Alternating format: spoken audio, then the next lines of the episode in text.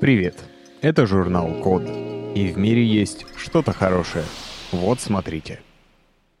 Сделали систему для вязания мягких приводов с датчиками. В США, а точнее в Массачусетском технологическом институте, изобрели новый способ производства мягких приводов. Называется новинка New Act. В начале этого слова на английском есть буква «П», просто она не читается. То есть уже из названия понятно, что в основе разработки пневматика. И это система полного цикла. С ее помощью можно разрабатывать и изготавливать мягкие приводы с помощью машинного вязания. И похоже, это еще один шаг на пути роботов к завоеванию мира. Шучу, конечно. Но это действительно полезное изобретение, которое обязательно пригодится робототехникам. В общем, привод — это то, что приводит в движение части машин и механизмов. В случае с роботами это то, что заставляет двигаться их ноги и руки, или лучше сказать, манипуляторы. И вот когда я говорю «манипуляторы», вы, скорее всего, представляете такие металлические клешни, вроде больших плоскогубцев. И в принципе они вполне неплохо справляются с большинством задач, если речь идет о заводской линии обработки, скажем, металлов. Но что, если роботу поручено, например, собирать фрукты? Тут уже металлические плоскогубцы не очень-то подходят. Есть риск повредить нежные плоды, если не рассчитать силу сжатия. Да и вообще, кажется, что такой роборуке нужно больше пальцев, чтобы надежно их удерживать, не нанося им вреда. Но в случае с железной пятерней на каждую фалангу каждого пальца нужен хотя бы один электромотор. Такой манипулятор получится гораздо сложнее, дороже и тяжелее. Причем сложнее еще и в плане управления. Одно простое для человека движение для робота будет состоять из целой кучи команд для каждой секции манипулятора. Для стандартных деталей это не такая большая проблема. Но вот если каждый следующий предмет может непредсказуемо отличаться от предыдущего, Дело уже пахнет множеством датчиков и сложной нейронкой, чтобы в реальном времени анализировать задачу и подстраивать руку робота под новые вводные.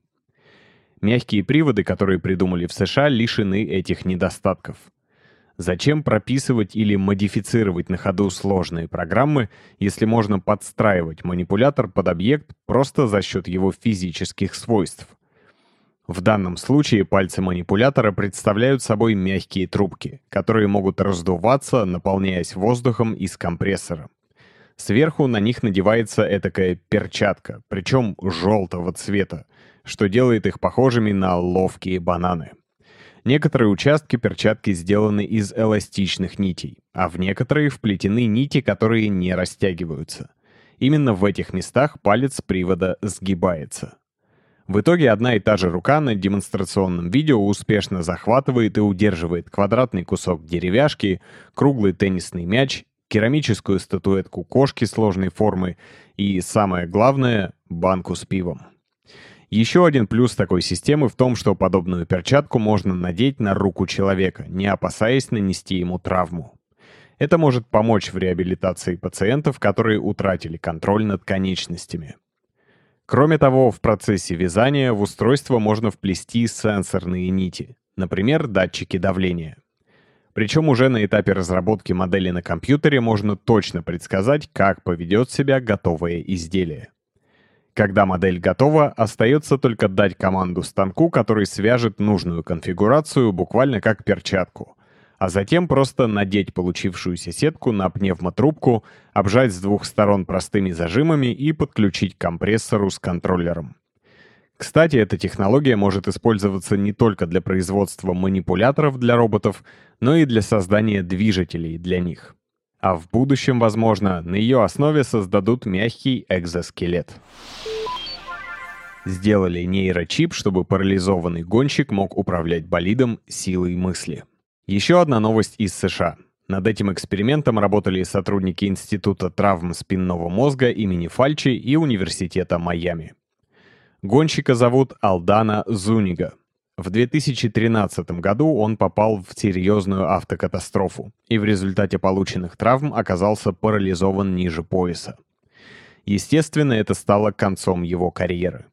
Однако через 8 лет его пригласили принять участие в необычном исследовании – А еще через год разработок и упорных тренировок случилось практически невероятное. Он провел 850-сильный гоночный автомобиль по треку NASCAR. Причем управлял он им силой мысли. Красивая история, ничего не скажешь. Но давайте сначала разберемся с фактами. Все-таки заголовок кое о чем умалчивает. А затем порассуждаем, зачем это нужно. Вообще, способ вернуть людям с парализованными или ампутированными нижними конечностями возможность управлять автомобилем есть уже давно.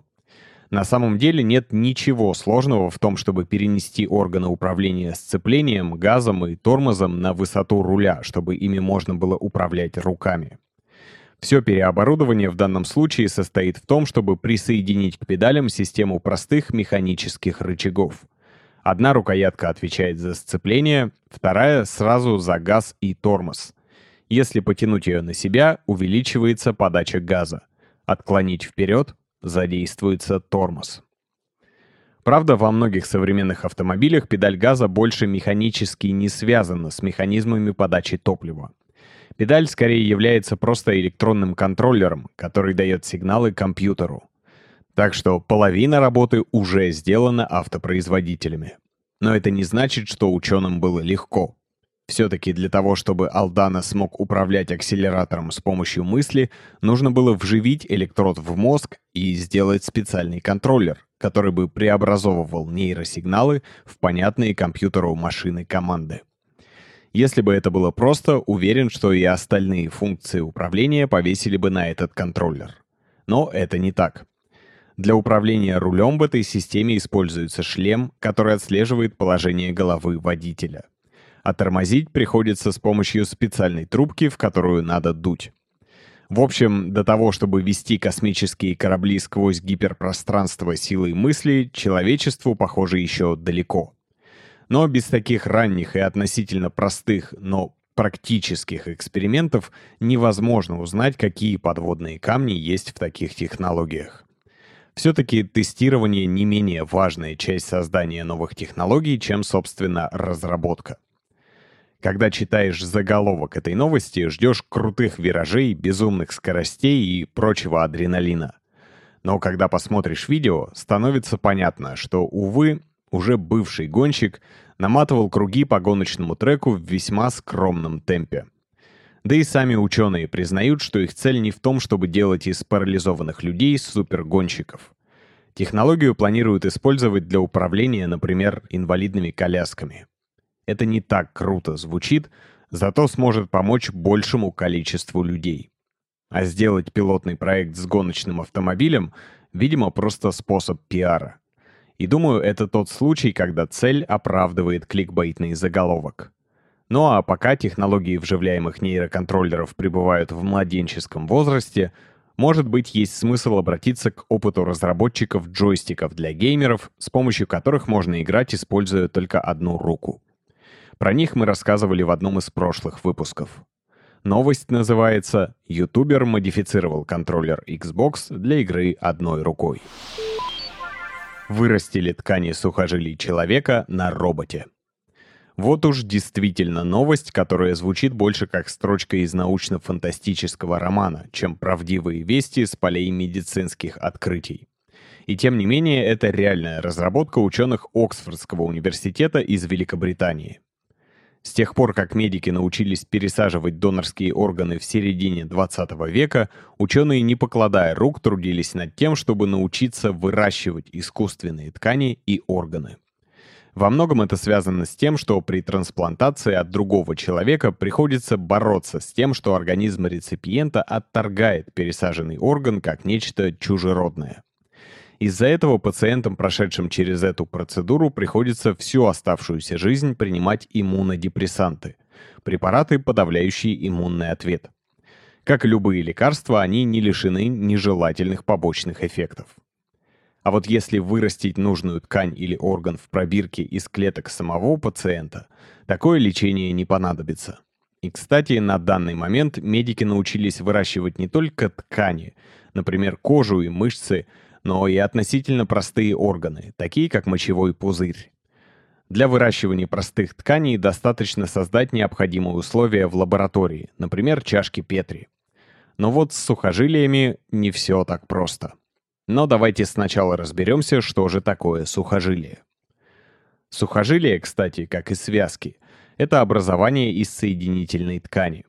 Только связки соединяют между собой кости скелета или удерживают внутренние органы в нужном положении, а сухожилия находятся на конце мышц и соединяют их с костями скелета, что и позволяет мышцам передавать усилия костям, а нам ходить, бегать, прыгать и всячески радоваться жизни. И все бы хорошо, но есть одно «но». Сухожилия почти не способны к регенерации. Поэтому надрыв сухожилия приходится лечить очень долго.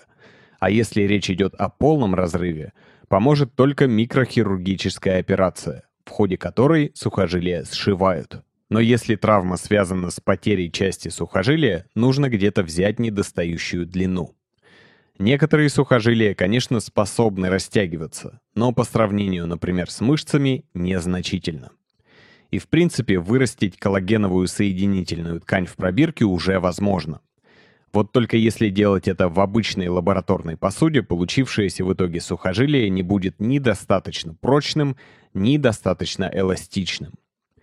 Исследователи из Оксфорда построили систему с эластичным контейнером с возможностью закачивания внутрь питательной среды для роста ткани и простым механическим приводом, который позволял растягивать будущие сухожилия. Но и этого оказалось мало. В человеческом теле сухожилия не только растягиваются и сжимаются, но и скручиваются. А значит, им нужна была полноценная модель сустава с большим количеством степеней свободы. И тут на помощь пришли робототехники из Германии. Дело в том, что они проектировали своего антропоморфного робота максимально близко к физиологии человеческого тела. Так что теперь у ученых есть способ выращивать жизнеспособные сухожилия в лаборатории. Кстати, еще один плюс этой технологии в том, что робосустав можно сделать максимально похожим по размерам на сустав пациента. А значит, сразу получать индивидуализированные протезы. Спонсор подкаста «Код» — английский от практикума. Это практические курсы английского. Недавно там запустился курс для айтишников, который поможет, например, проходить собеседование или общаться с коллегами на созвонах. Если хотите работать в международной IT-компании и нужно подтянуть English, go for it. А еще именно благодаря практикуму мы можем выпускать подкасты. Поэтому спасибо им. Ссылка на курсы английского в описании к подкасту. Спасибо за внимание. Заходите на сайт The Code Media и подписывайтесь на нас в социальных сетях. С вами был Саша Начито. Скоро услышимся.